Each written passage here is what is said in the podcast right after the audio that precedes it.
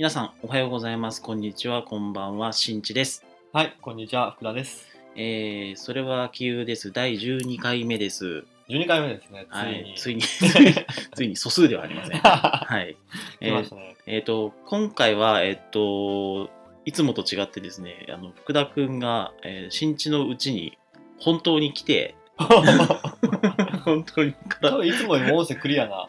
はずですね。ね、体体をちゃんと持ってきてくれて、はいえー実際に会って収録しております。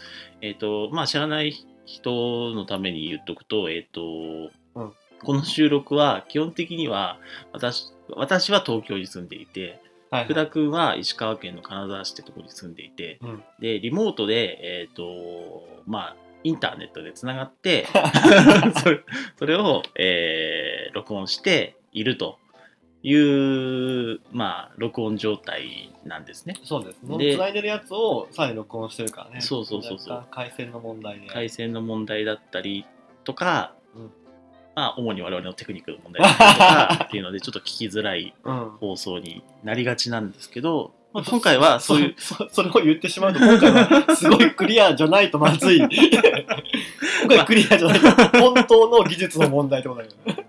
音質的なところは一歩ハードルは超えた状態で、えー今回お届けできるんじゃないかというところでやっております。ねポッドキャストの番組の人はがい。クリアしてる問題を我々は自らあのハードルを課してたんだけどそうそうそうそうそう。はい。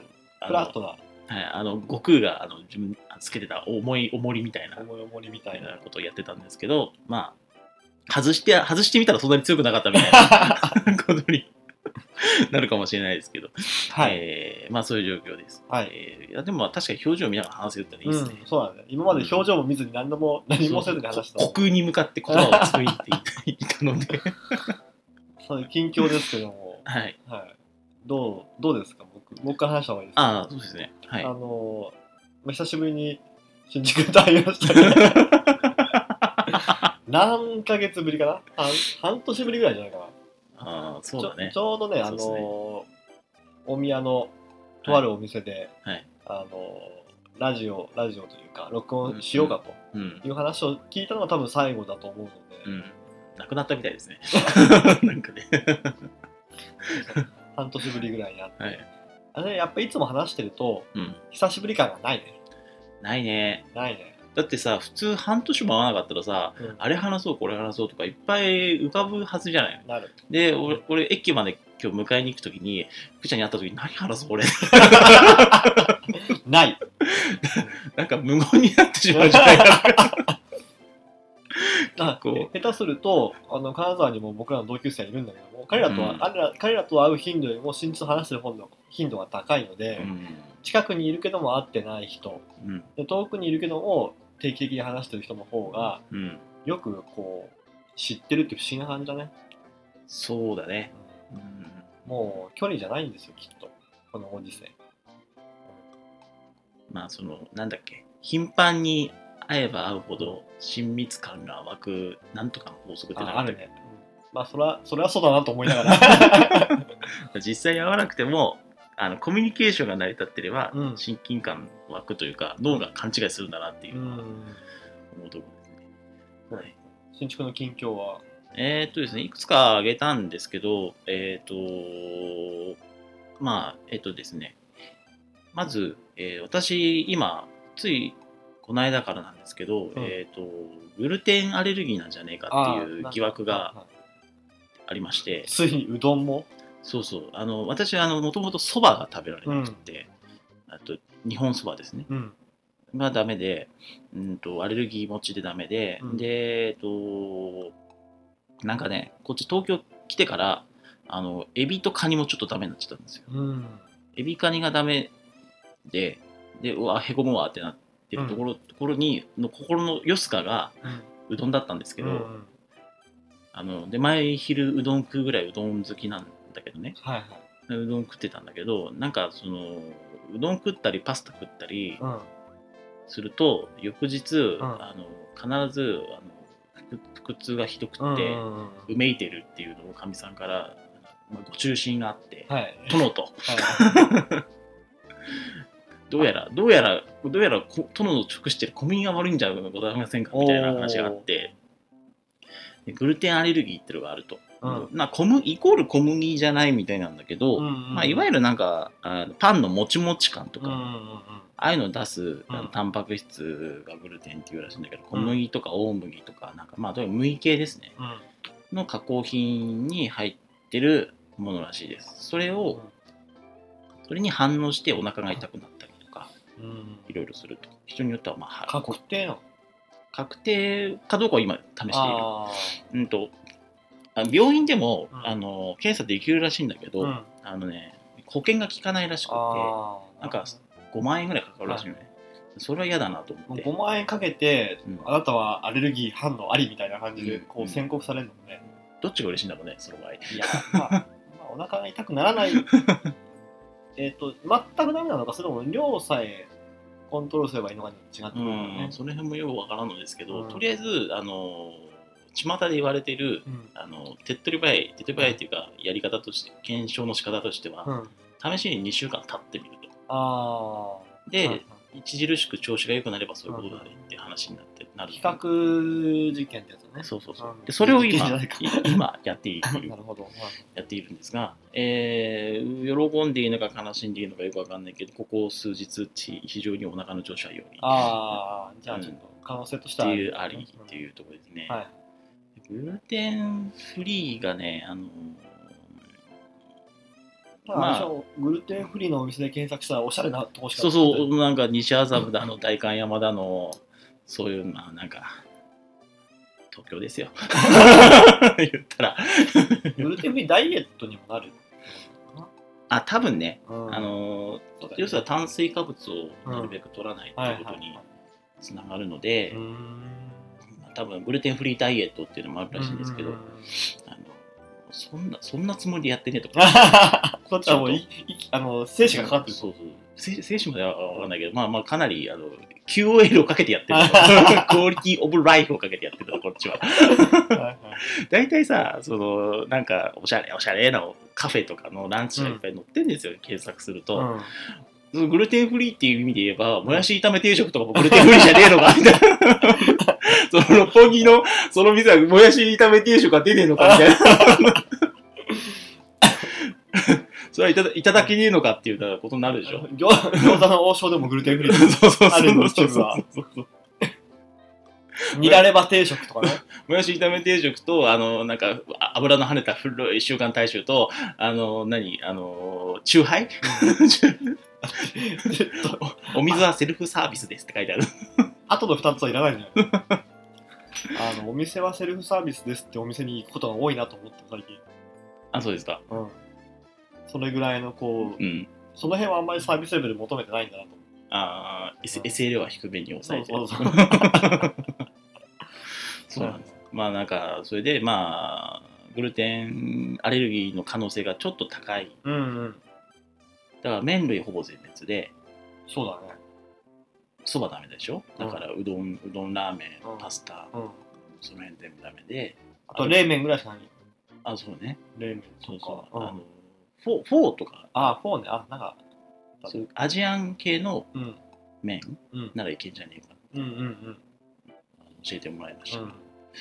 あ、そこまでして麺いくかっていうところ。まあまあね。そう麺麺が食べたいっていうのが主眼ではないので、うどんが食べたかった。うどんが食べたかったんですけど、まあちょっとうどんね。あとは、まあ、あとなんだ、うーん、パンダメでしょ。うん。パンダメって大きいよね。結構大きいね。うん、グラタンとかあの辺もダメでしょ。あそうだってあれ、小麦、ホワイトソース作るとき小麦入れるじゃん。ピザもダメかピザもダメ。ビールもダメ。あビールもダメビール、もろ、グルテン入ってる。ああそっかだから、喉越し生ね。あれは大豆由来だから。あでもそう考えるといけるらしい置き換えはやっぱ最近進んでるんだねまあ、喉越し生はね、たまたまらしいよ。あたまたま別にそれグルテンフリーのつもりで、あーあのーやってたわけじゃなくて、たたまたま、あの、だからもやし炒め定食と一緒だよ。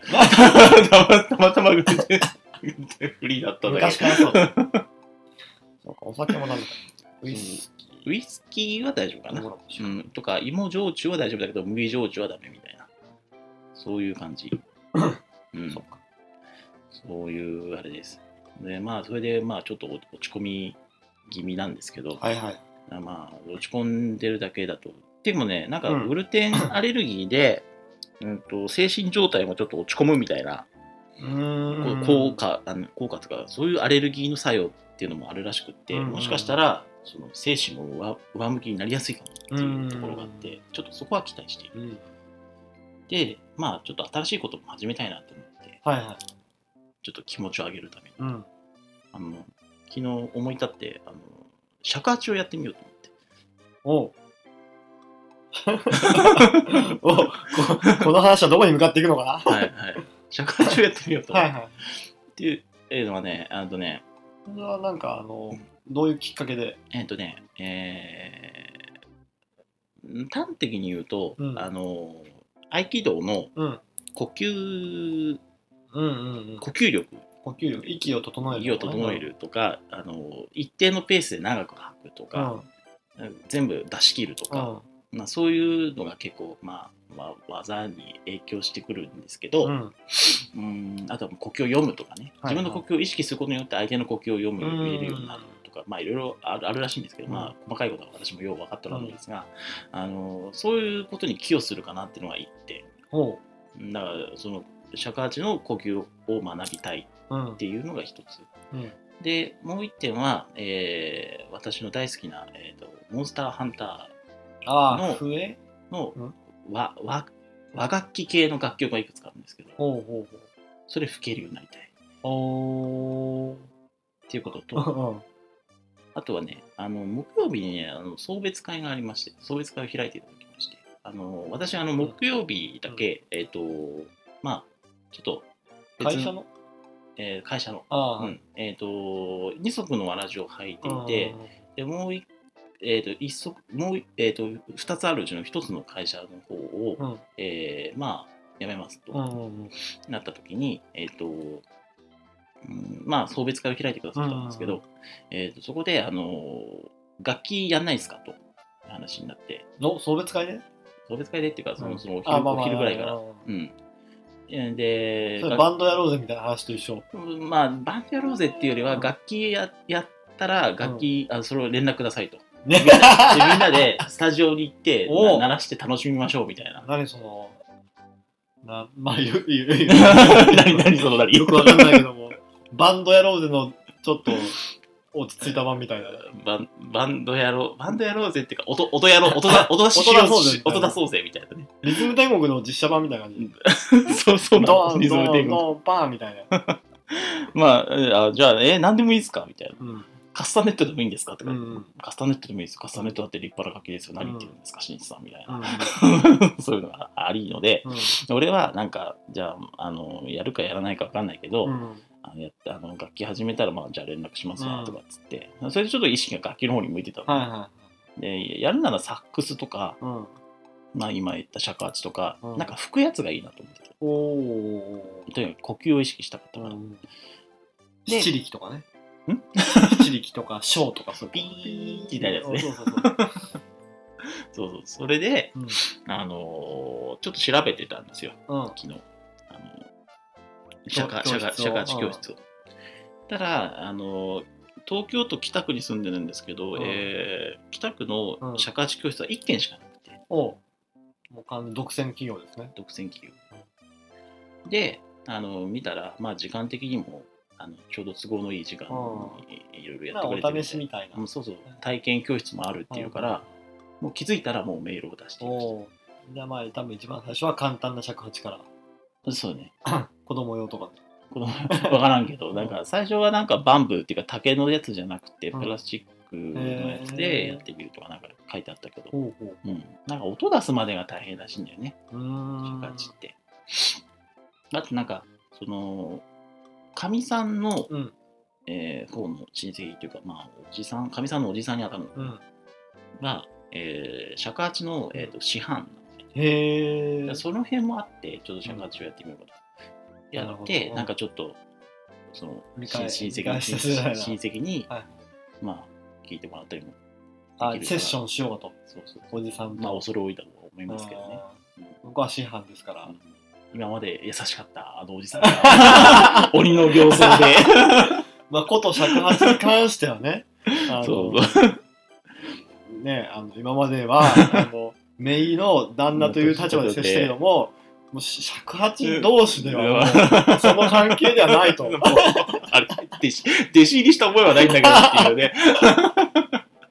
まあまあまあ。部活入った後急に厳しくなる先輩みたいなね。入るまでの勧誘の時はあんなに優しかったのみたいはなそう。何の話あ。でも尺八もいつかじゃあこの番組でもお伝えすることがあるかもしれない。ああそうですね。ま今 BGM をはい。フリーで撮ってるでしょ？あはい。身長尺八にしてもいい あのさ、尺八って結構意識持ってかれるよね、でもね。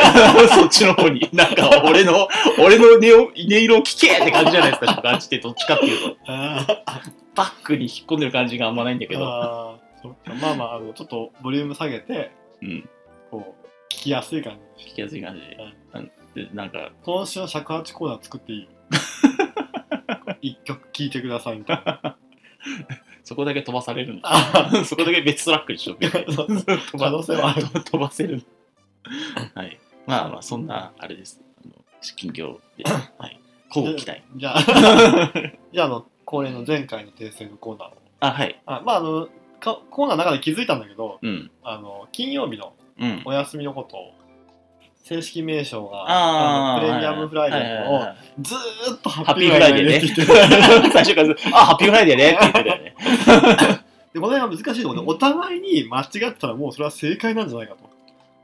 あ、もう世の中、コンセンサスが取れてたら、そうそうそう。そっちの方が正解なんじゃないか金曜日のあの休みの件さ、あ、ハッピーフライデーです。あ、そうそう、ハッピーフライデーとか言ったら、もうプライプレミアムフライデーじゃなくてもいいかなみたいな。まあ、プレキンって一応呼び方あるんだけどね。うんまあ、あの、お詫びと開き直りを合わせて、ね、あうんの、しようかなと思って。うんうん。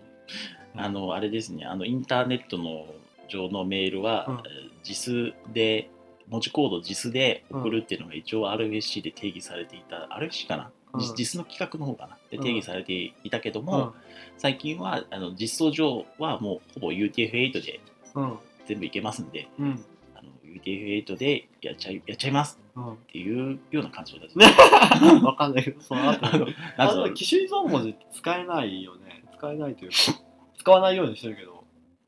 えっ、とね、ゆあでもそうだね。丸いまあ実で覚えてるとこあるから使わない方がいい。まあいいな。文字化け、文字化けっていうのその、まあ、あの正しく伝わらないと思うので、はいじゃあ、そんな、そんなこんなで、近況でした。はい。はい。じゃあ、えっ、と、オープニングはここまでです。はい。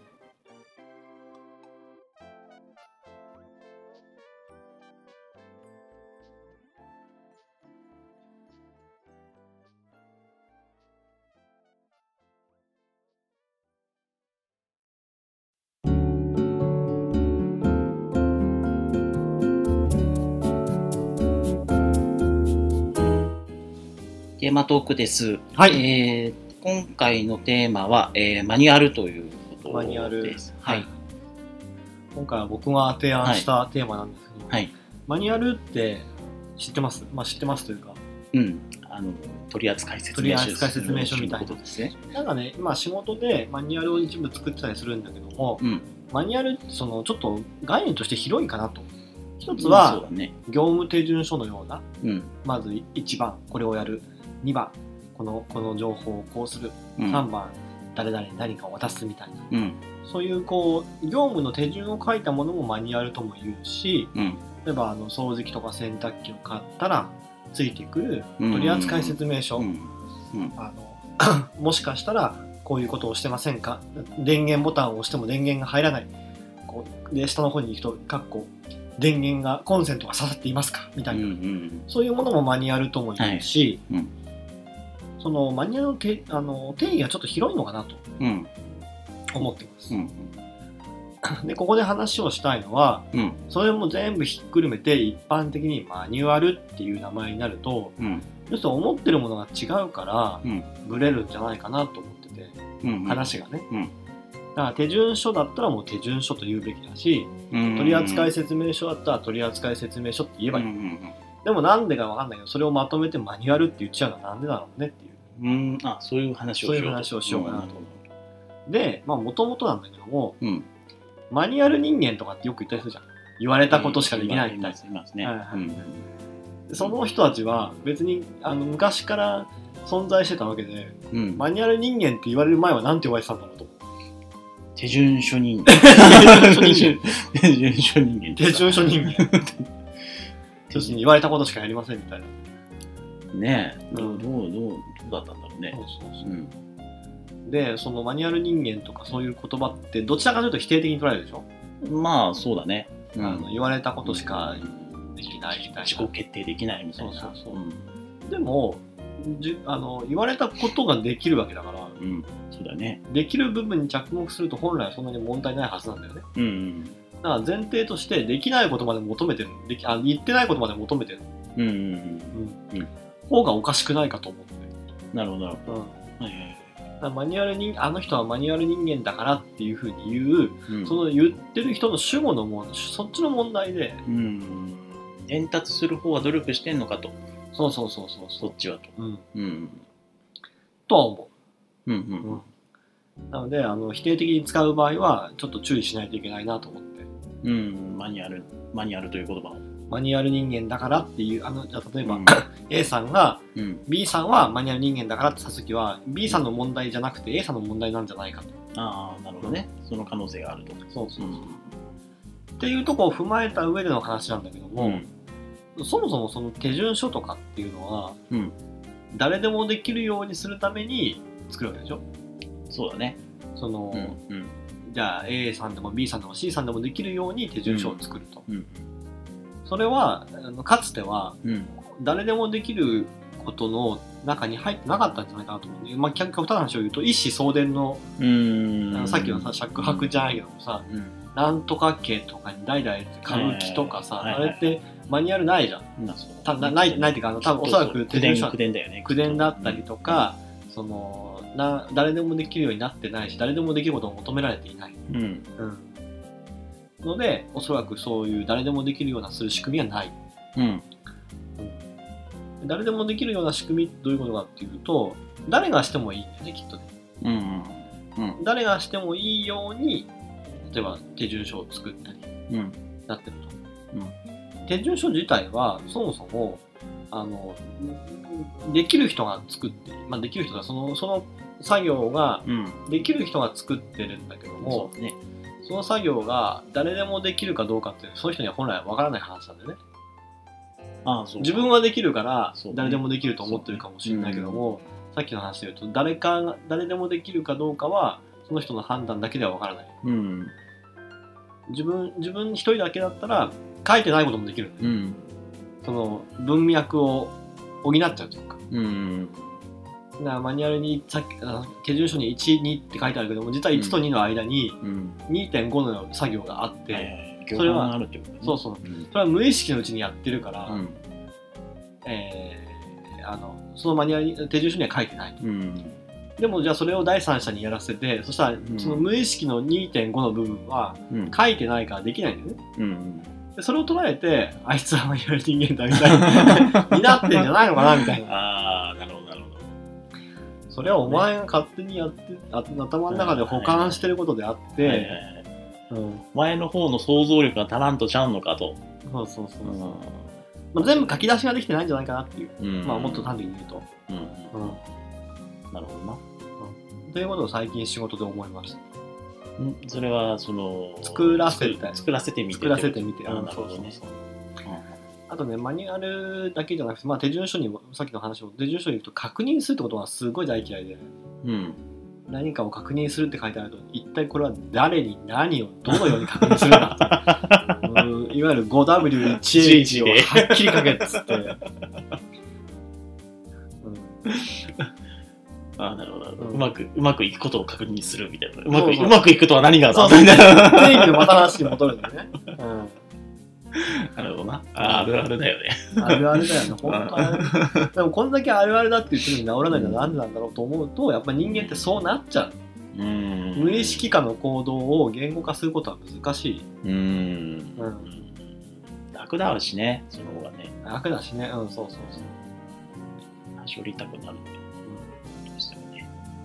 でも昔と違ってあの今現在自分の自分のやってる仕事が自分だけについていると。あのなんかえー自分の仕事が自分のやってる仕事が自分しかできないと、あうん。あまり状況として良くないわけじゃん。うん。うん。そうね。それを誰でもできるようにしてくださいみたいな、うん。そういうこう労働の置き換えが進んでるんだけども、うん。そそれはあの使う側からするとその人しかできないと困る、まあうん。極端なし誰でもできる作業に置き換えてもらわなきゃ困るんだけど、うん。そういうことを進めている時代なんだなって今思ってます、うん。うん非常に多い、うん、どこに誰に聞いても結構同じこと言ってるけどね。うんうんあの今現在やってる仕事をうん。その誰でもできるようにしてほしいみたいな。うん。それが仕事なんですよ本当のみたいな。そうそうそうそうそう。で次でまた次の誰もできないやつにうん。フロンティアに行くんだみたいな、そうそうそうそう誰でもできないのはね誰でもできない理由があるんですよ、次の財宝を目指していくんだ。みうん。たいなワンピース。まあ、あの日本日本だけで言うとこのまま労働者人口は減っていくのでうん。誰でもできるような仕事にならないとまずいっちゃまずいんだけどね、それは長い目で見るとああまあそうだね。確かに。少人数でフレキシフレキシブルというかまあ組み替え可能で回せる仕組みっていう。そうそうそうそう誰でもできまあ誰でもで仕事全体が誰でもできるとはか思えないけども、うん。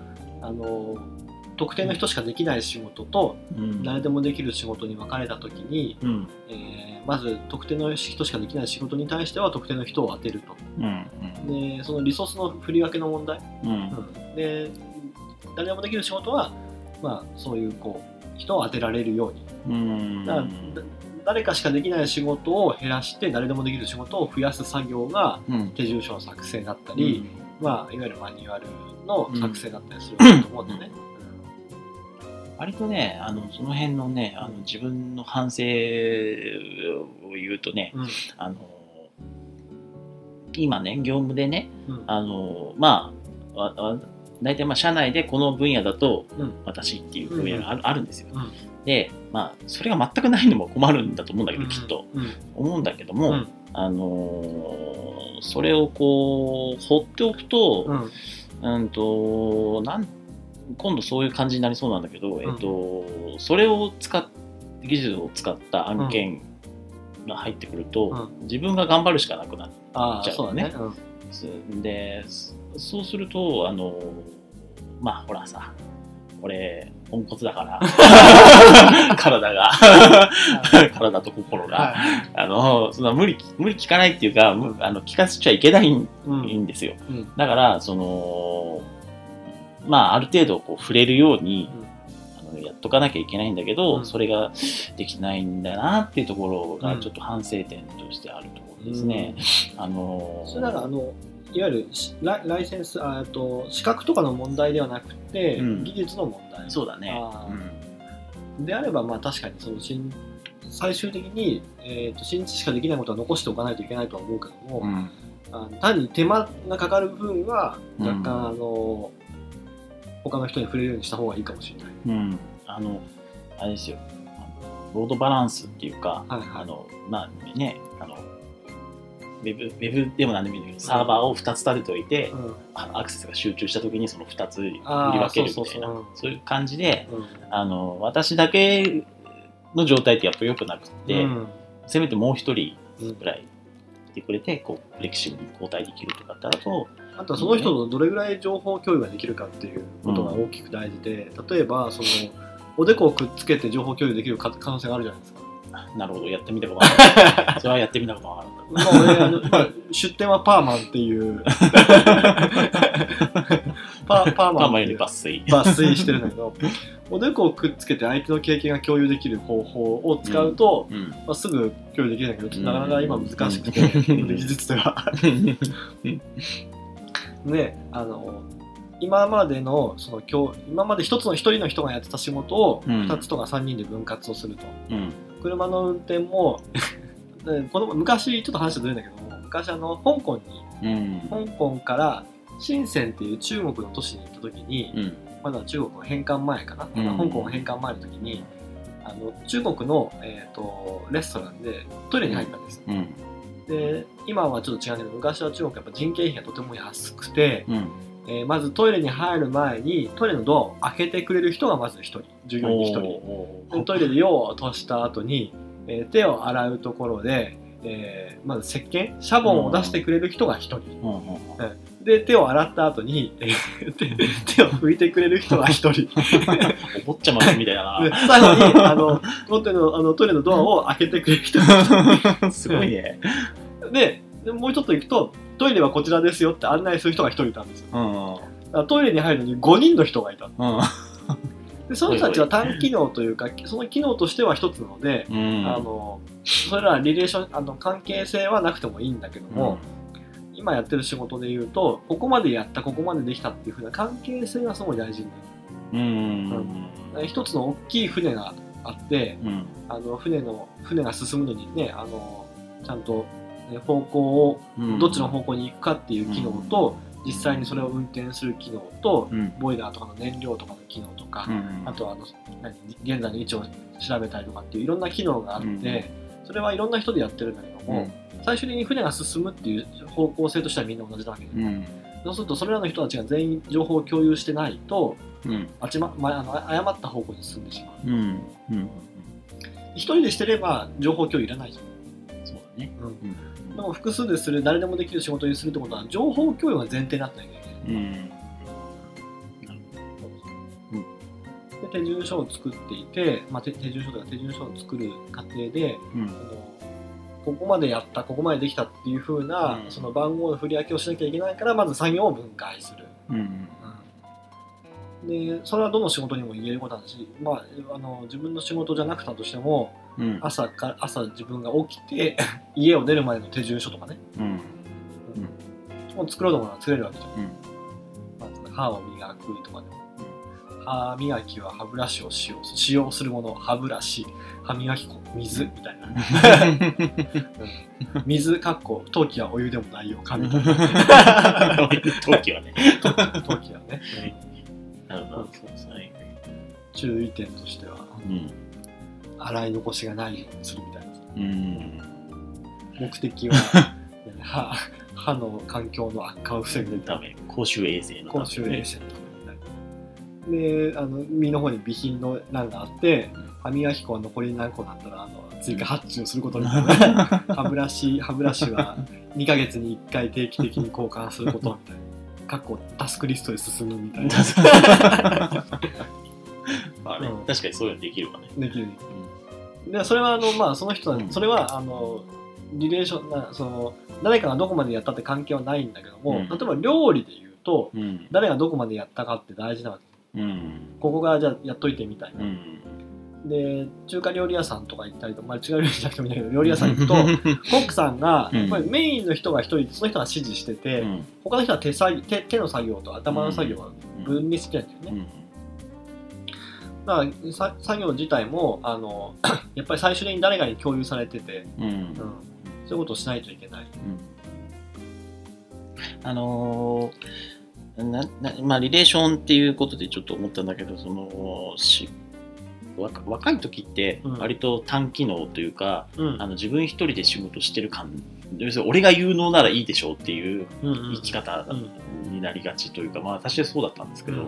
あのまあ年を経てくると、うん。そういう感じではなくなってきて、うんうんあのまあ結局のところチームでやっているというか、うん。みんなで仕事しているから、あのやっぱり今あの福田君が言ったような共有であるとか、あの残す何かそのデデータとしてというか、まあうん。文章として残すことっていうことが結構大事だしその、まあ、それがないと連携できないしね、うん。うんうんあの一緒のところにも一緒の方向を目指すこともできないし、あとはその死ぬってことを考えたらうん。死ぬまでいかなくてもいいけど辞めるってことを考えたらあの何何も残さず辞めるなり死ぬなりしちゃうと、うん。なんだろうな。今までやったことが。そうそう。何何もの残らないというか、いやもちろんなんかそのやってる最中で影響を与えたことはあるから全く無ではないんだけど、うん。あの貴重なノウハウとかそういったことがうん。継承されずに、要するに世の中に何か積み増しすることが少ない状態で、うん。えー、と遷移してしまうと。うん。自分が例えば、まあ、この会社に何を残しただろうかとか、うん。亡くなった時にこの世に何を残しただろううかとか、ん。そういうことまで考えると世の中その会社の中だけじゃなくて、社会の一員としてリレーションしていたりするわけで、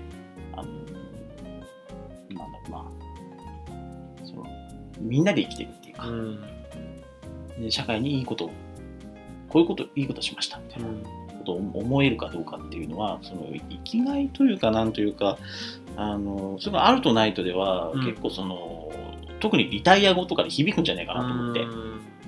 俺俺何したんだろうみたいな。仕事の仕事をしてきた証みたいな。うん、そういうのあるんじゃないかなって思います。ああそのもちろんそのじ実務的な理由でマニュアマニュアルじゃないや、うん。えー手順書とか、そういうものうん。が必要っていうのはもちろんあの、うん。うんああるんだけど本人にとっても結構重要なんじゃないかと、うん。そうだそね自分自身のログというか,、いうか生きた証というか。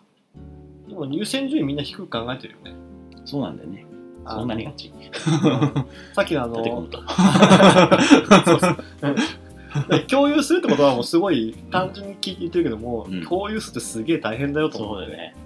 少なくとも、うん。あの往復では済まないんだよね。うん。えー行って帰ってきてまたそれ確認してって、うん。さ1週半は伝えていき必要なのかな、うん。みんなほらじょ共有するっていうとあの情報のコピーを渡すみたいなイメージでいるわけだと思うんだよね。はいはいあのじゃあどこどこで何とかっていうことがありました。じゃあそれは何とかさんにも共有しといてっていうと、うん。どこどこで何とかさんに何とかっていうことがありましたっていう情報を相手に伝えるみたいな、事実としてはそうなんだけどうん。果たしてそれで共有と言えるのかみたいうんうん。なでどんどんメールが増えて共有しておきましたみたいな。ってことは不幸だなと思って。うん。問題はそこではないような気がするんだけど。うんじゃあ何かと言われるとちょっとよくわかんないから今のところまだ問題解決にまだ至ってないんだけど。うん。まあわかんないけどその人伝える相手が欲しがってる形でに料理して出せるとかっていうのが一番いいのかもしれないけどね、でも自分の経験をさ他人に分かる形で出すのって大変だよね。まあそうだけど。すごい難しいと思う。その人がその作業者として動いているのか、うん。例えば役員とかだったら、うん。そうじゃなくて、うん。なんていうかもっとうんグロ,、グローバルというか、うん。メタメタなうん。視点で情報を知りたいだろうし、うん。まあ手短まあもっとあの分かりやすく言えば手短に知りたいだろうしあうとかね。その辺の工夫はできるんじゃないかなとう思うけど、ん。同じ共有するでもなんか全文コピーでも。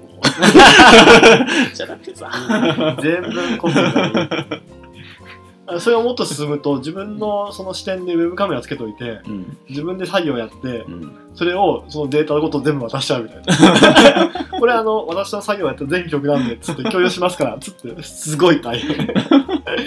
15時間作業したら15時間分のデータがくれるみたいな。そうだね。そうそれなんかさ引き継がれた側の立場でもたまにそういうのあるよねあるある。膨大な資料バーンと渡されてさそうそうそうこれを読んでくださいとか言われてそうそうさ読めばわかるやればできることだ 言われてさ。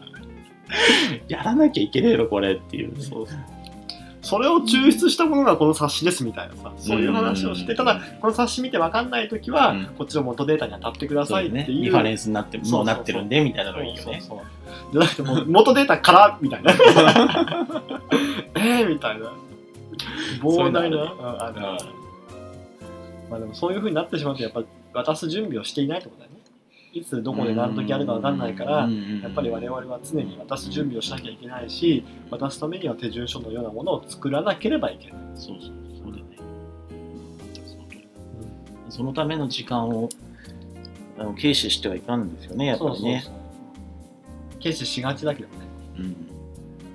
ついね目の前のミッション分かりやすいミッション。うん。到達できてればそれでいいってなりがちなんだけどね。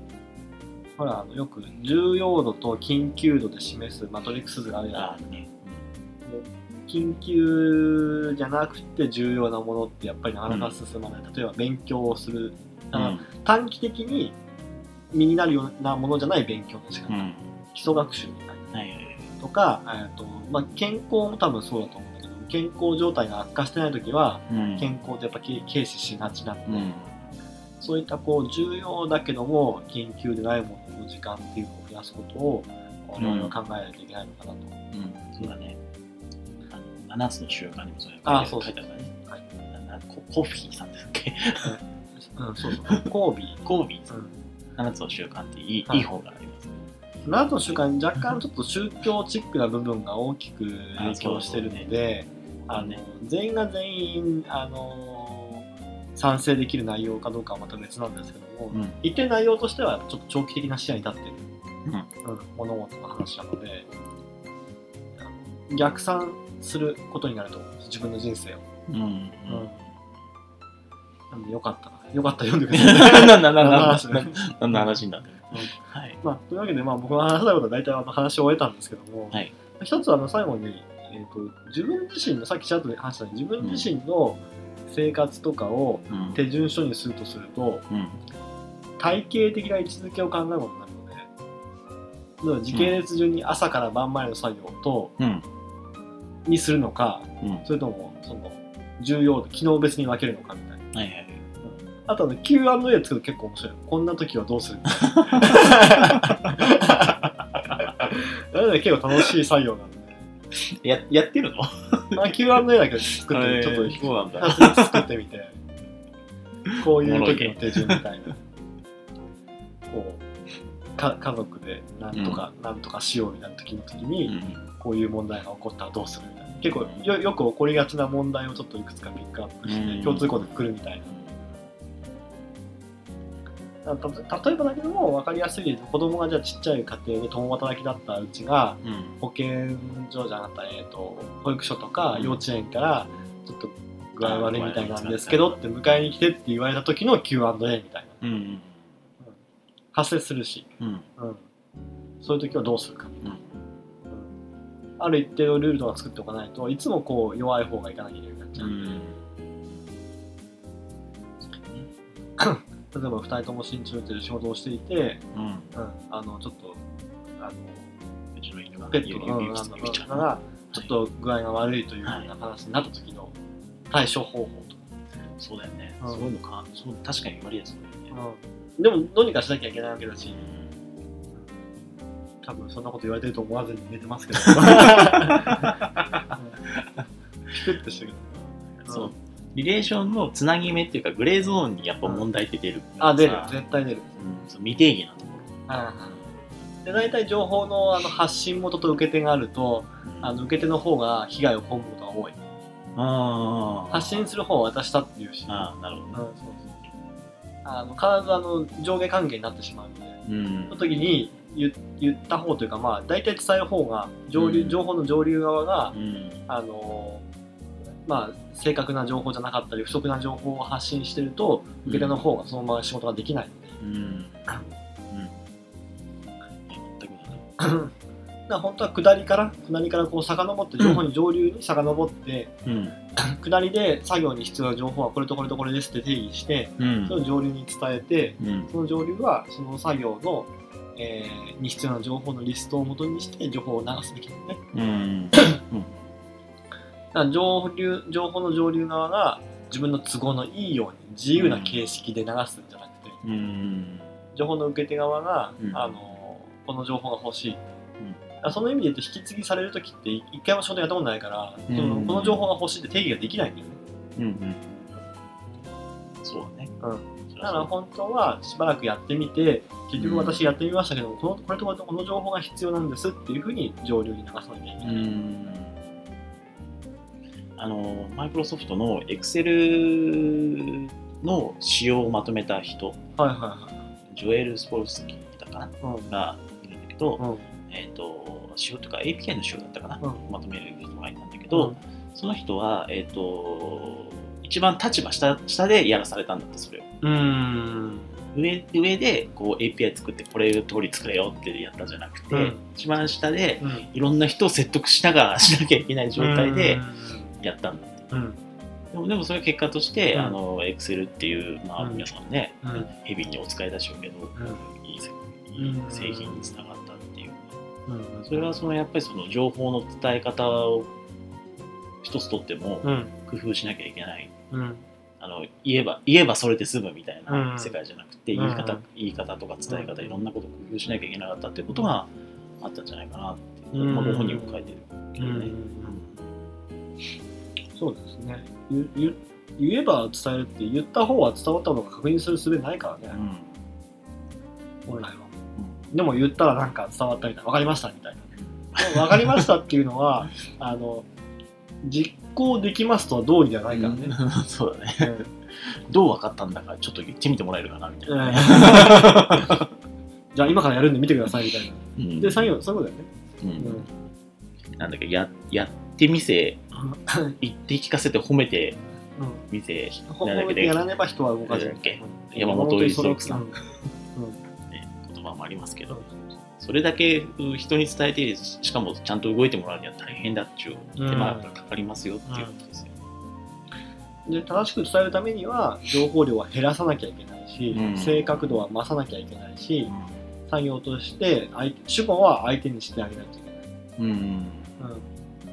だからああ、なるほどね。うん、そうそうそうそう。あ子供例えば誰誰かに教えるときはその人を主語にした段階で伝えないと、うん。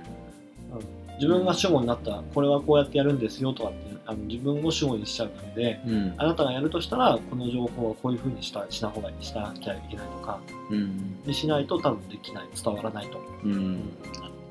したくさんずーっとじゃあ今から引き継ぎしますねって2時間半とかずっと引き継ぎされてもうん。何にも覚えてないと思うんで、うん。端的にやっぱ15分とか20分ぐらいでうん簡潔にまとめたことを何回も繰り返す。いや実際に引き継ぎはそんなにできないですよっていうふうな多分反論があるとは思うけども、うん。ただ単に形の上で引き継いでるだけでうん。情報は引き継がれていない。うん。一番重要な、そうそうさっき、さっき言った形に何も残さないまま退職するような形になってしまうということでそうそう。なんかキャビネットにね、いっぱいのファイルバーンって詰めて、はい、引き継ぎましたみたいな。はい、どうぞみたいな。そうね。そんな、巷でいっぱい起きてるんでしょうけど。起きてると思う。退職に伴う引き継ぎが一番悲惨だと思うけど、うん。まあ、悲惨というかあの次の人が悲惨うん。だって引き継ぐ方は楽だもんコピーしてはいっつってまあ、などうどういう引き継ぎ状態であれいなくなるしね。あまあまあそう それもそうだしね。どうしても責任感的なものは薄れがちだし。うんまあプラスの意味で言うと結局そこであの毎回毎回作業者が変わるんでうん。工夫するっていうのはあるけどねああ、うんなるほどね。どんどんどんどん工夫してうん。あのよりいいものになっていくっていううんうんうん。だからまあそれに対するあのかかるコストあの作業コストがすごい膨大だけどね、う。うんん要するにそのまま引き継いでしまえば作業としてはできるんだけども、うん。やり方が分かんないから一回一回自分で考えてその人に最適化した作業になる、うん。うんっていうことを毎回繰り返す、うん。特注品みたいになっちゃうね。そうそうそうそうまあというわけでなんか途中から愚痴みたいな感じになって 愚痴だった愚痴みたいな愚痴みたいな。愚痴だったの？うん。みたいな、うん。はいはい。というわけであの皆さんもあの、まあ、できればその家の中での作業とかのママニュアルを作るとちょっと楽しくなる。トイレの掃除の仕方とかね。ああ、なるほどね。上から下に降りていくんですよ。そうそうそう。だったりとかお風呂の掃除の仕方とかさ、あ結構その、やっぱ慣れも必要じゃないですか、こういうのって。あの慣れないとなかなかやるやる気手が動か動くようにならないとかっていうのもあるし。まあ多分合気道もそうだと思うんだけどもまず型を覚えて繰り返すことによって不要な力が抜けていくみたいな、うだね。不要な作業を抜いていく作業がそうん本来はある、確かにそうだ。とは思います、はいというわけで、はい。何の何の話かは。マニュアルというか、まあ、業務手順書というか、はい、マニマニュアルの、むしろ、えーマニュアル人間と言われる方ではなく、うん。マニュアルを生成してる側に生成してる側ので問題問題提起とい。うことでした。次回はマニュアルを受け継ぐ方の問題。い。やそれはない。続かない続かない続かない。はい、じゃあ、テーマトークは以上です。はい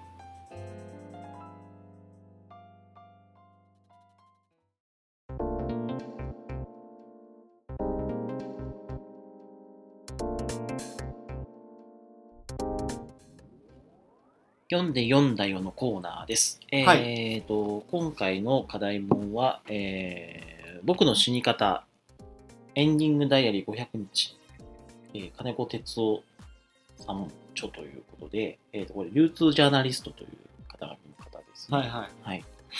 えーと、まあこれ福田君が選書したご本なんですが、はい。えーこの方は、えー、と亡くなっております。そうですね。2012年かな、に、うん。はい。あの、なんと41歳という、えー、そうですね。えー若い、うん。若いというか、うん、我まあ、々ほとんど近い。えーわなんかね、あの、ハイカルチノイドはい。という病気で、はいあの、あんまり、えー症例が少ない。うん。うんまあ、ちょこの本によると、えー数千人に一人みたいな発症率だというふうにまあ言ってます。うんちょっとあの正確なところは分かりませんけど、うん。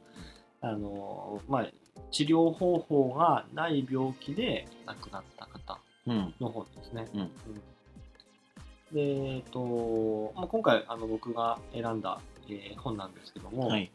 まあ、新築に読んでほしいなと思ったのは、うん。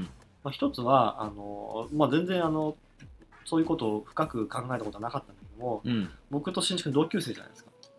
そうですよね。で順番でいくと 順番でいくと順番でいくと。順番でいくと 多分、はいあのお同時期に死ぬはずなんですよね、はいほぼほぼ。はい。うんはいでそろそろうん。ちょっと上の方がねちゃんと本当はあの順番生まれた順番通りいくとうん。80ぐらいまで生きるはずなんですけども、うん。その順番通りいかない気がしてきたんだね最近うん。個体差がありますから。そうそう個体差があるから、はい。60まで80まで生きる人もいれば60歳かもしれないし、うん。40代とかもあり得る話だうん。うん。うんいやあの早く死んじゃうよっていうふうな意味合いの別に警告じゃないんですけども、うん。うん。っていうこともあって、うん僕の読んだ本の中で、うんやっぱり一番こう衝撃的な死に方をした人うん。でなおかつ本になっている人の本を紹介しようと思ったのが一つはい。年齢が近いというはい。こと、はい。あとはあの前々回かな？難病指定の話難病の疑惑があったって話がありますね。そうそうそう、はいはいはいあれでやっぱりちょっと思い出したというか、うん。うん近いのかなって結構あの、うん。一般的な、ね、病気じゃないってことは、うん。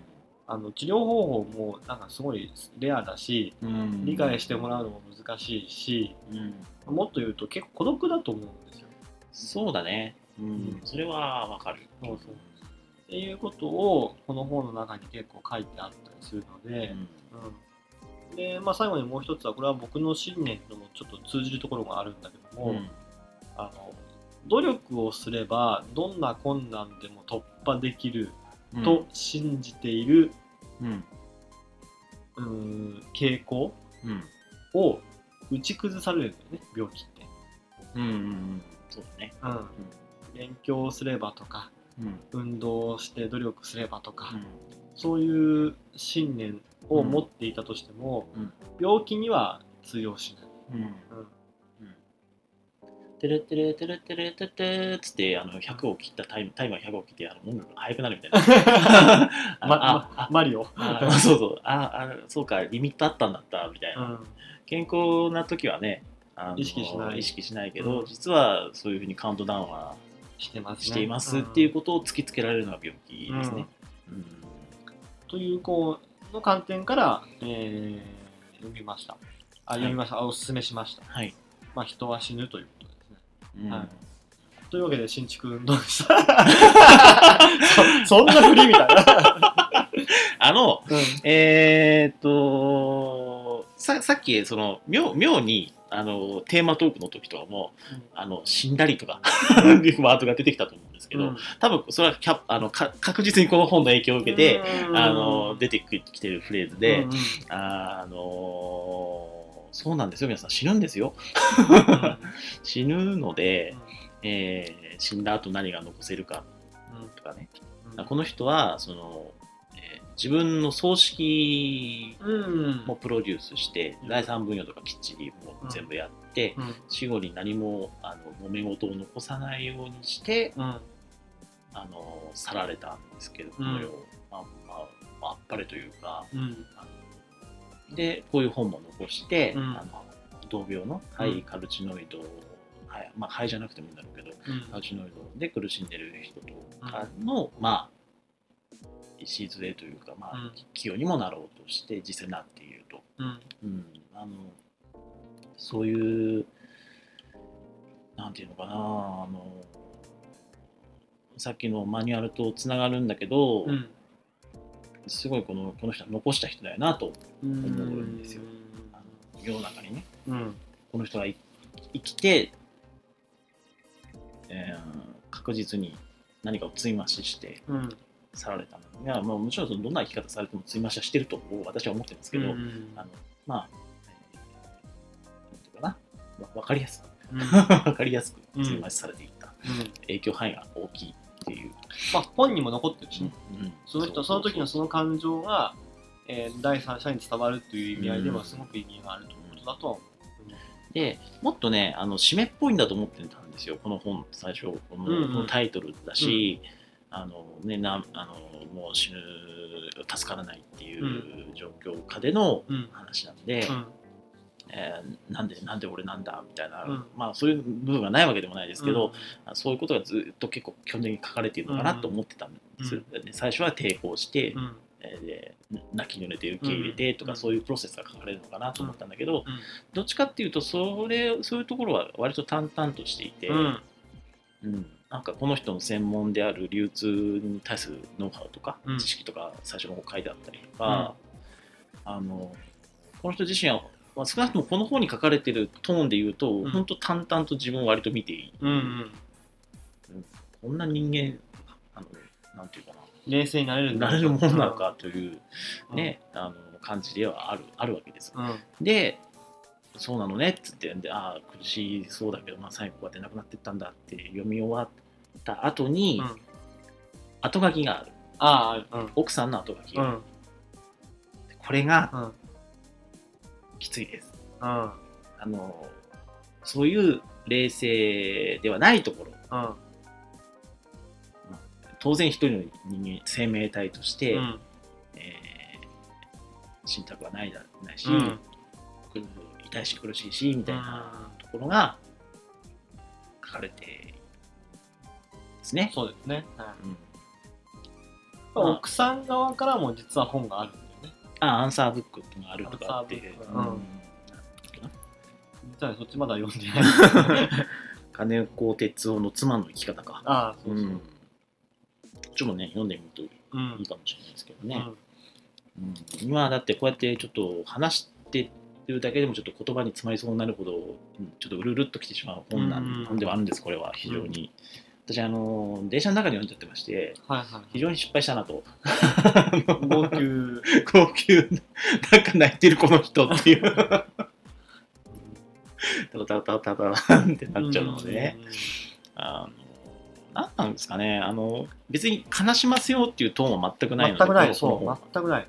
ただなんかちょっとした一文でちょっとツーってきたりとかするんですね。うんうんそもそも実は俺テレビあんま見てなかったんで、うん。存在自体はそんなに知あ俺もそう。金子哲夫さんって知らなくて、うん。この本で初めて知ったんだけど、でまああのし好きな好きなこと。あの、うん。自分が好きなことを仕事にしたいっていう過程過程経うん。経緯があってでそれがこう今まで誰もそういう分野がいなかったので、うん。まあ、俗にブルーオーシャンと呼ばれるよううなん。市場を開拓して、自分で流通ジャーナリストっていう肩書きをつけて、うん。どんどん仕事が楽しくなっていく過程とうん。でそこから発病していくっていう、うん。うん。その過程がやっぱすごいあのきついね。読んでて、仕事したかっただろうなって思うね。うん。うん。そうだろう。そうでしょうね。あのあの私はそのねあの死ぬとかっていうレベルでは全然ないんだけど、うん。あのまあ若い若い頃にそのクローン病っていう難病のうん。疑いの宣告を受けたりとか、うん。あのその後まあまあこれは大丈夫だと思ってじゃあ頑張頑張るぞなんつってバリバリやろうとしてたら、うん。えー、うつで倒れたりとかうん。うつで倒れるとかまああの、えーなんだ躁うつ病うん。的なことで、えーと倒れたりとかして、うん。でなんだろうな。健康だったらこんな思いしなきゃいて済むのになっていうのは確かにうん。いろいろありますし、かね、あの無理が効かない。うん。とか無理しちゃダメ、うん。でも本当は無理したい。うん。みたいな、うんうんで無理したら倒れるしう、ん。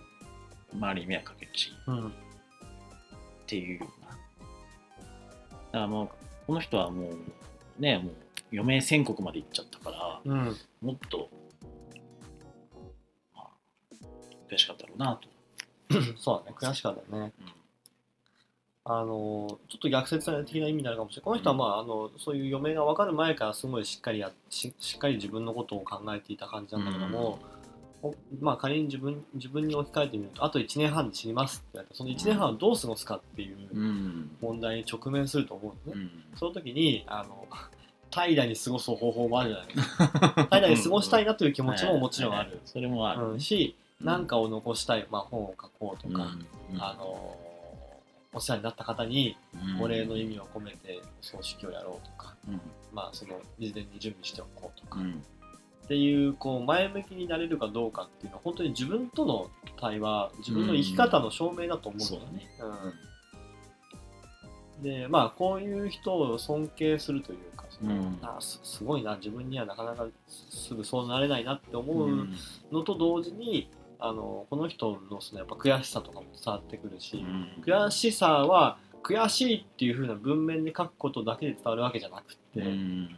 うんこれがしたかったあれがしたかったっていう文面で伝わるものともうストーリーとして伝わるものなんだよね、うん。うん。この人はやっぱ本読んですごい仕事が好きなのは間違いない、うん。うん。そうね。うん、生きがいでありそれが全てだっていうふうに書いてあるけども、その文章がなかったとしてもこの人がこう自分の仕事を作っていく、まあ、他人に対して何情報を発信していくことの楽しさを、まああの小手先なねあの工事コーナーを必ず手土産に持っていくとか うん。あの自分の、ね、自分のだ記事が書かれた週刊誌をうん。テレビ局の喫煙所に置いとくとかねうん。付箋を貼って置いとくとかそうういう小手先のやつもあるんだけども、それ以上にやっぱり自分のその仕事の価値を高めるための努力は惜しまない感じの人ではあって。うん。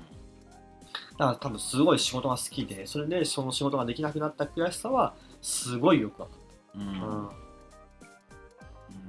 そうでしょうよ。うん。うんでねあのーそう聞くと、うん。あの聞いてる方とでよ読んでない方は、あのーものすごくその重い。ねあのなんていうかな仕事に全てをかけて、うん。あの家族をないがしろにしたみたいな印象を持つかもしれないんですけど、うん。あの奥さんの後書きとかからも分かるんだけど、あのそんなことはなくてね。あの非常に奥さんを大事にしてうんいることが分かります。うん。えっ、となんていうかな。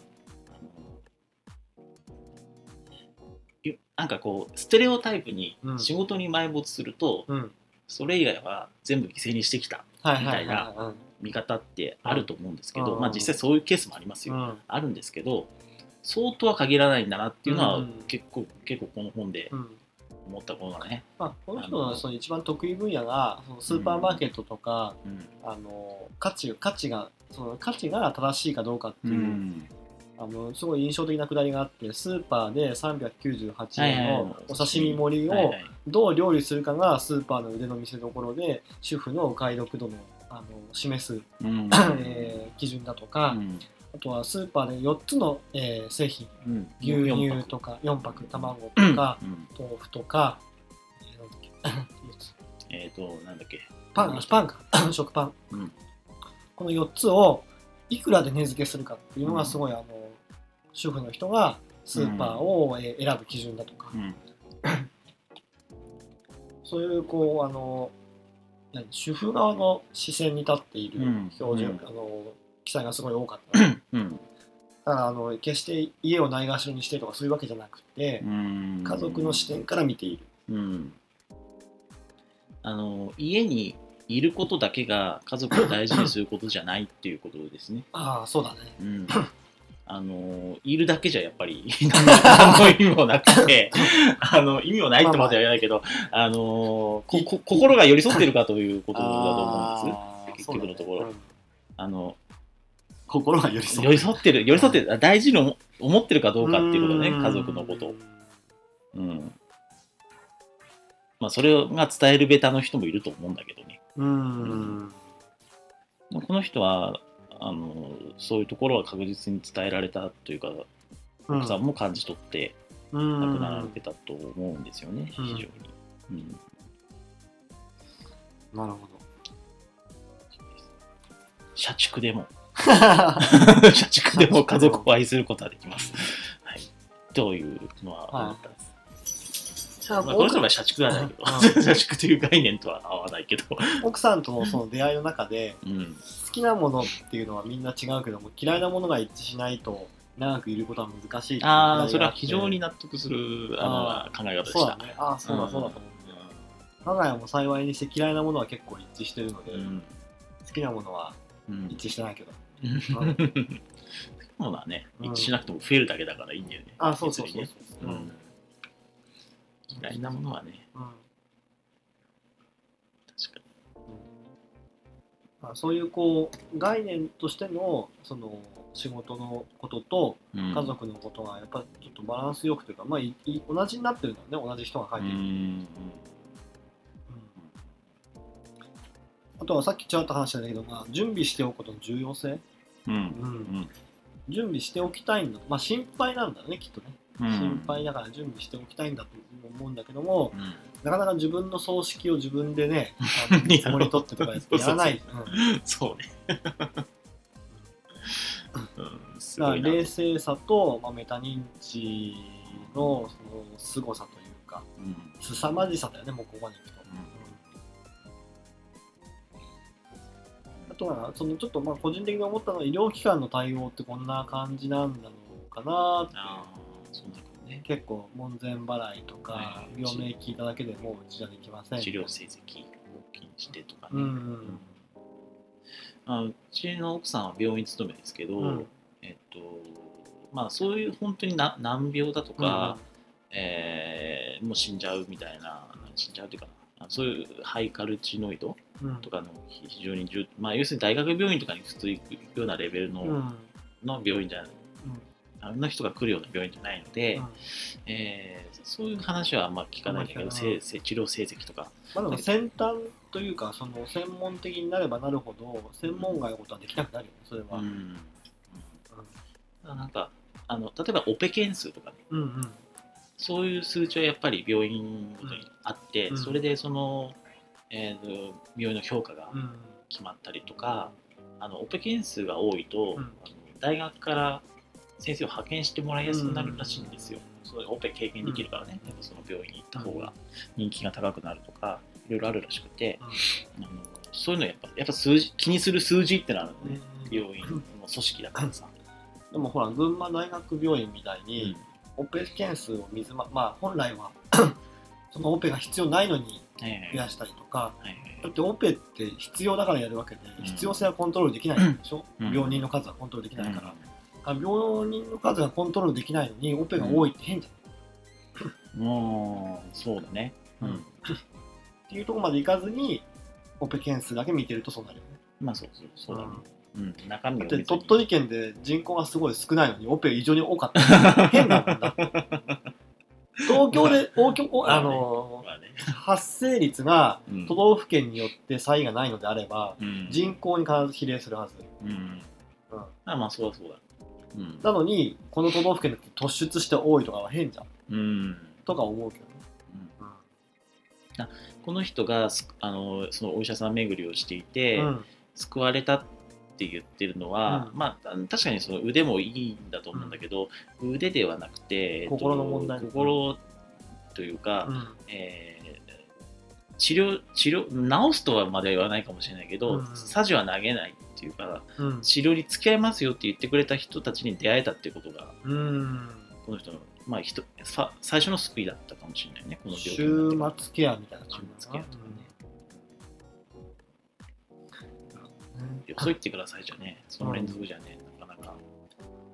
あれだよね。あのこの文章にはとちょ明確に書いてなかったけども、えっ、とハイカルチノイドが分かってその後にあのセカンドオピニオンうん。を勧められて、うん。どことは書いてないけども、うん。とある大学病院に行ったら、うん。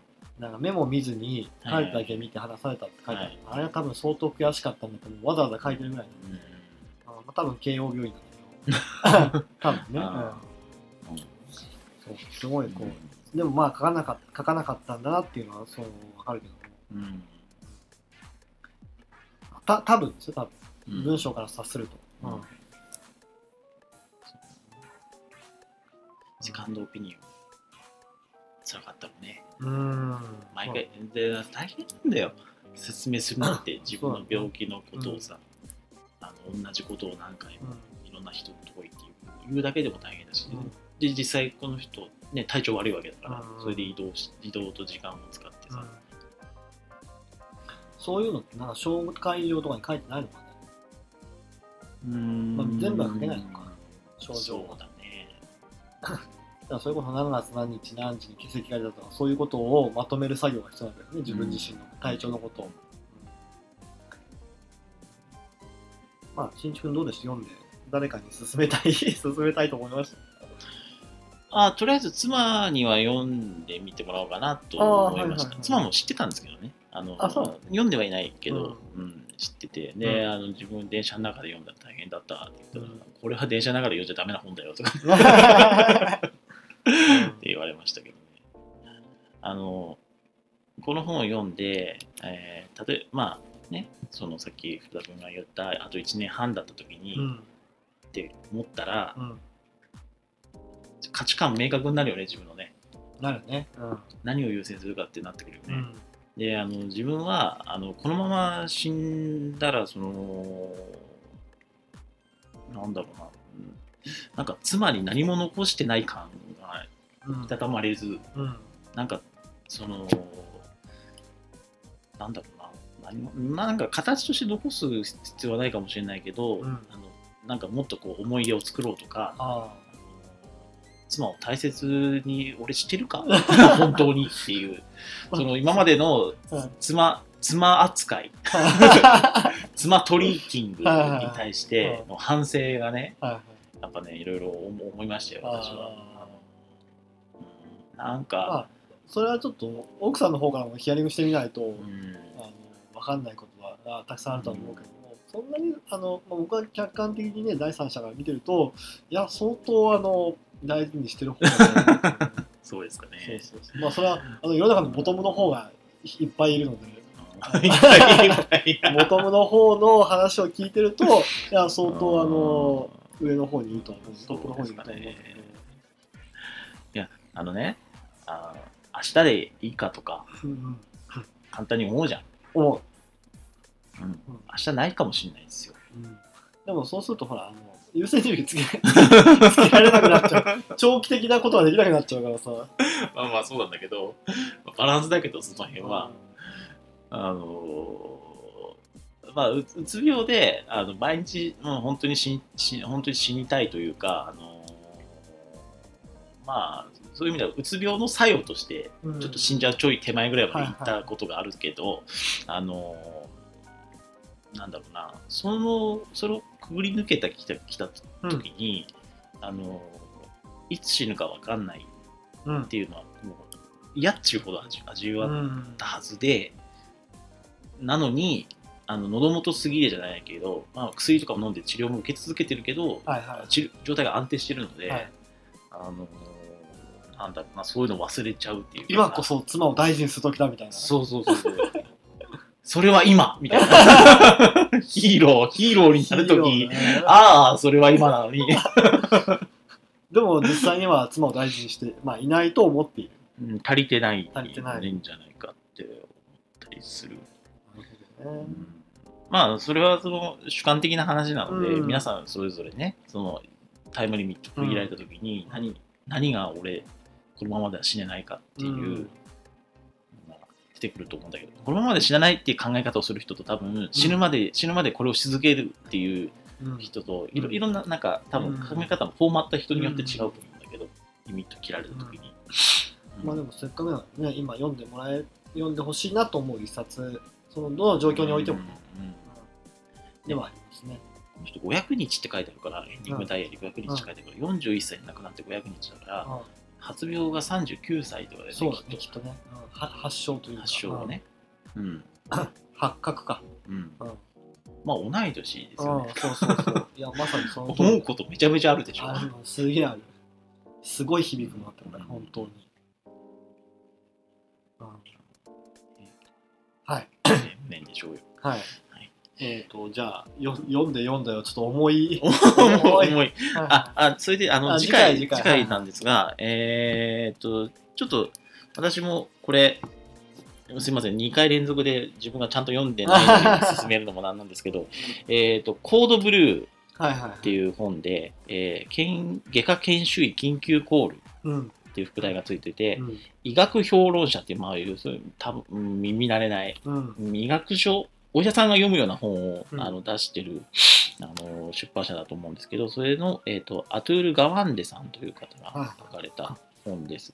でまあこれはあのー日本の本で言うと,、うん。こえーとこちら僕とあこちら救急救命病棟だったかな、あの木刀病院の、えー先生があの ER のあのエッセイみたいなのを書かれたりするんですけど、うん。それのアメリカのけ外科研修医版みたいな感じですね。であのまあこれその僕の死に方今回の本うん。読みながら、うん。ツイッターをもちょっと眺めてたら、うん。お医者さん何人かフォローしてるんですけど、うん。うんお医者さんで、あのー今週これを読むみたいな。うん。ので出て、あのまあこれはその本の頭に書いてあるんですけど、うん。えーとまあこのスタッフ、えー研修医のうん。うん著者が日々の研修で遭遇する不確定やジレンマをありのままに示すとうん。書いてあって、うん。まあそのお医者さんもそんなになんだろうな確固たる自信を持ってやってるわけじゃない。ああそうだよね。で、うん。人体ってうん。そんな分からない分かってないことが山ほどあるから、あのいろんなこと考えながら、うん。迷いながらうん。やってるんですよっていうことを、うん。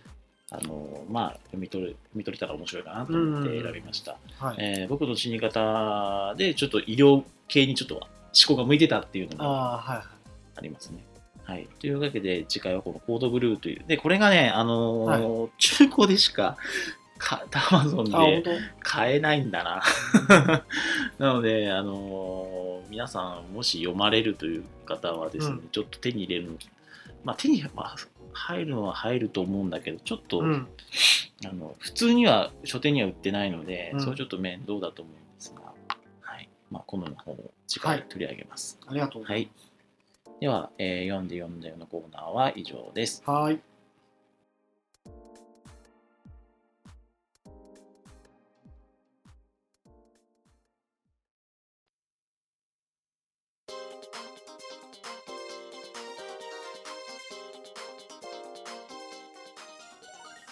エンディングです。はいエンディングです。えっ、と、今日は、あの、なんていうんですか、今日はあのな生生放送じゃなくて。生放送、生、生録音じゃない、生録音って 語義矛盾だね。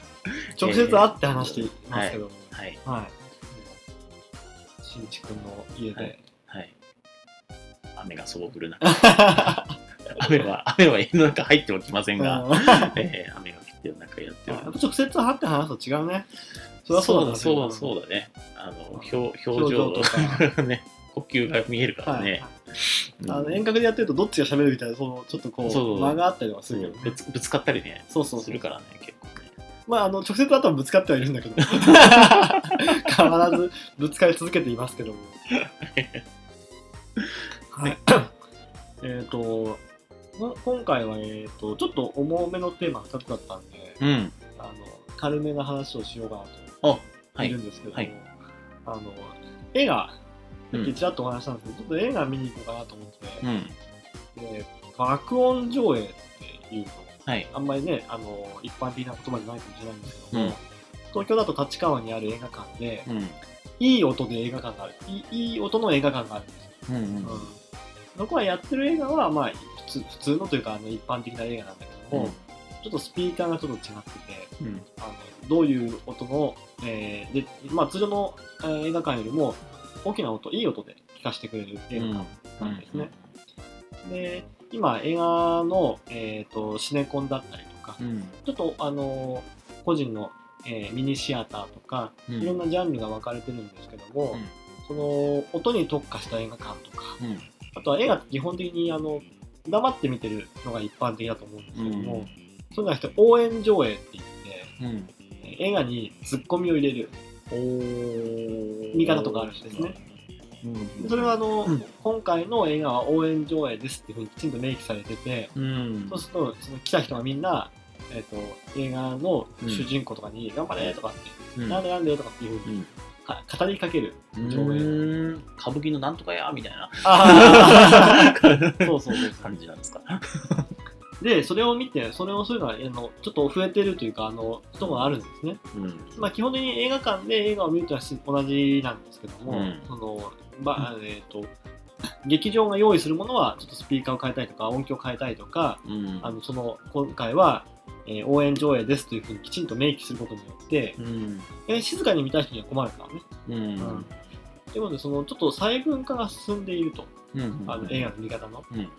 それってとてもいいことだなと思ってうん映画ってその基本的にはみんな同じものを見て、うん。暗いところで同じものを見て、でシネコンだったらない会場も同じな似たような感じだったりするんだけども、うん。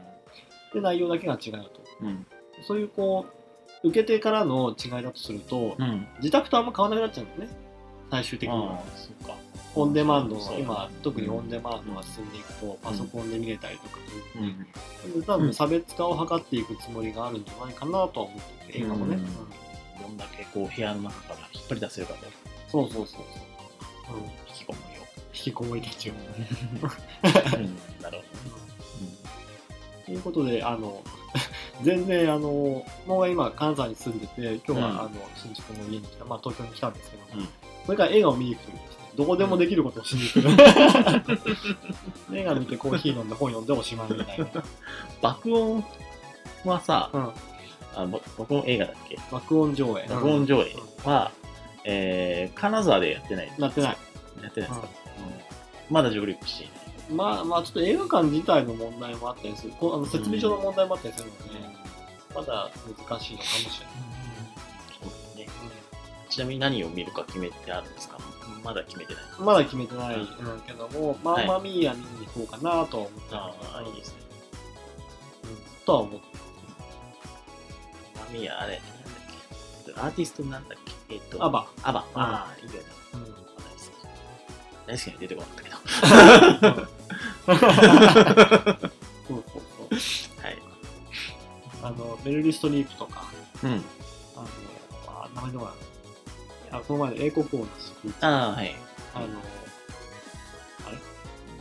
あの人。あのえーななあの人だよね主演のそうそう、あの人。あの人は出てきます。はい。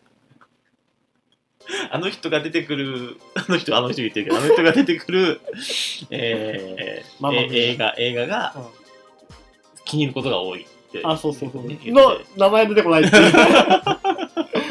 顔は浮かんでんだけども。はい。えーっと、それでは、えー次回なんですが、はい。えー次回の、えーとえーとテーマトークのテーマなんですが、えーちょっとまた今回に引き続きちょっと固めなんですけど、えー貧困問題とはいはいいうことを扱おうと思っています。えー久しくちょっと私もあの保護犬とか、うんそっちの方ばっかり言ってたんで、うんえーちょっと勉強し直さないと話せないと思うんですが、うんうんうんちょっとまあいい機会なんではい勉強して、えー臨みたいなと思い貧ます。困問題の、まあはい全般でいいのかな？そうだね。全般、特に日本の社会におけるっていうところをちょっとフォーカスしたいかなとはい思います。あのーまあね、ちょっとテーマとずれるかもしれないですけど、うん他のポッドキャストいろいろ聞いてるんですけど、やっうんぱそれはあの面白いところいっぱいあって、うん。で、わ我々のそのクオリティが、うん、って非常に多いんですが、はい。あの、だからといってですね、あの、なんか、わはは、がははみたいなはい。放送ができるかというと、うん。我々はキャラ的に無理だなあって思ったりとかは、あの、ちょっとスタイリッシュな雰囲気でやれるかとかっていうと、うん。それもなっていうん。で我々の色って何でしょうねってちょっとさっきあの思ったんですけど、うん。まあ少しこのオフオフでうん。放送外のところで話してと思ったんですけど、はい。あの硬いこと？硬い硬い話をなるべくもうちょっとちょっと砕けてね。身近な問題に置き換えたいなと思うん。で、それがまあ我々の色かなってちょっとうん思いましたね。まあ、お音声データなので、あのうん文字データと違って何かながらでも聞けるわけじゃないうん。なのでこう話もながらで聞いていて分かるような説明しなきゃいけないと思うし、うん。うんあとはその見たことないものの話とかも割とこうちゃんと説明ができないといけない。うん多分あの来来週というか次回貧困問題になるとうん。あのアメリカのフードクーポンの話をしようかなと思って話を。はい。はい、あのいわゆる貧困層に配られる、うん。えースーパーマーケットなどで使えるクーポンなんですね。うん。あの日本もそうですけど生活保護家庭とかにうん。現金を渡しちゃうとうんあのあ僕でいいじゃんみたいな感じで、そううん。それは達夫の給食費。頑張れみたいな。1000台いいんだよみたいなね。そうそうそう。増やしてやるからみたいな感じで。で競馬場に持ってっちゃう、まあ、うん競馬場がパチンコ屋かわかんないけど、うん。持ってっちゃうケースがあるので、そうすると本来の趣旨が達成できないから、うん。現物で支給しましょううんと。まあ、現物といってもね、あの、生活保護家庭にリンゴ3つとかバターとかっていうわけにいかない、うん。配給のようにはいかないので、うん。スーパーマーケットで特定のものしか買えないというクーポンを配ることになったと。でそのクーポンを配ると今度はクーポンに対応したことをスーパーマーケットしなきゃいけなくなっちゃって、う。んうん。でただなかなかそうは言ってもうん。自由に買っていいよと言われても、まあ、本来であればね栄養バランスを考えて、うん。えー野菜とかうん。ものを買ってほしいなという政策ではあるんだけども、うん。実際には冷凍食品、うん。うん。あのマカロニとかピザとかうん。コーラとか、うん。そういったものを、えー買う人が多い、うん。まあだからダメとか言うわけじゃない。うん。実際の政策と運用とは若干やっぱり食い違ってるのかなっていう。うん。それはなんか世間様にご遠遠慮してそんなそれを買うんだよいや違うと思うそういうわけじゃなくて、うん。楽だかマーケットの方がそののが楽だからそっちにらあ買う人が。うんチンあってしてご飯食べれるそういうことだからまあちょっとね比喩的によく言うのは貧困問題と無知とうん。うん肥満はセットになってるっていう。うん。うん。どれかがそのどれか直せばっていうわけじゃなくてその3つとも多分問題としてある、うん。うん。うんなるほど。うん、のかな。っうん。ていうそういう話をしようとしてるのね。多分来週。来週次回、うん。うん。あまあ日本で今こういう活動が出ますよみたいな話もできればいいかなと思います。けど思いますけどなんて言いながら今何も知らないです。次回までに知らないです。はい。あのクーポンそうかクーポンそういう穴があるか。うん。とかあと図書図書券とかもそうだね。そうだね。図書券もらって図書券でエロ本買っちゃうみたいな。ばあちゃんごめんなさいみたいな。メルカリとかもね最近だと。うん。あの換金をしちゃうみたいな。はいはいはいはい。まあ現金が一番その汎用性が高いので、うん。あのご必要なものを食べあ買えれば不要なものも買ったりするってことになって。うんうんその目的に応じた券を配ると趣旨が達成できるんだろうかうんそれを発行する手間とか運用の手間うん。も含めて考えて普及するかどうかっていうことを考えなきゃいけないそういうもんねね。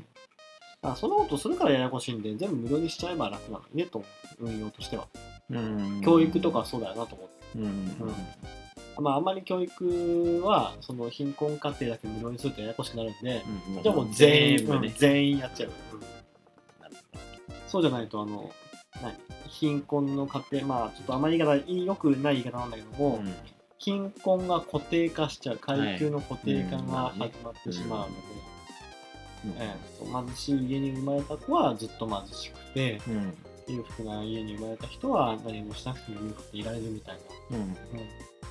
階級社会が来てしまうまあ来てしまうというか、まあ、来ている部分もあるんだろうけど、うん。そうだね。うん。まあ我々としてはそういったテーマをテーマを鋭くすすくい上げて 上積みをすくい上げて、えー皆様に ご提供して、まあ、そうですね問題提起のみの放送になる じゃあどうするとかそういう話じゃなくてどうするみたいなね、問題提起だけの放送になると思います、あとはまあ皆さんもこうね、自由にやっていただいて。朝生みたいに見苦しくはないと思う。二人しかいないしね。はい、大丈夫です。はい。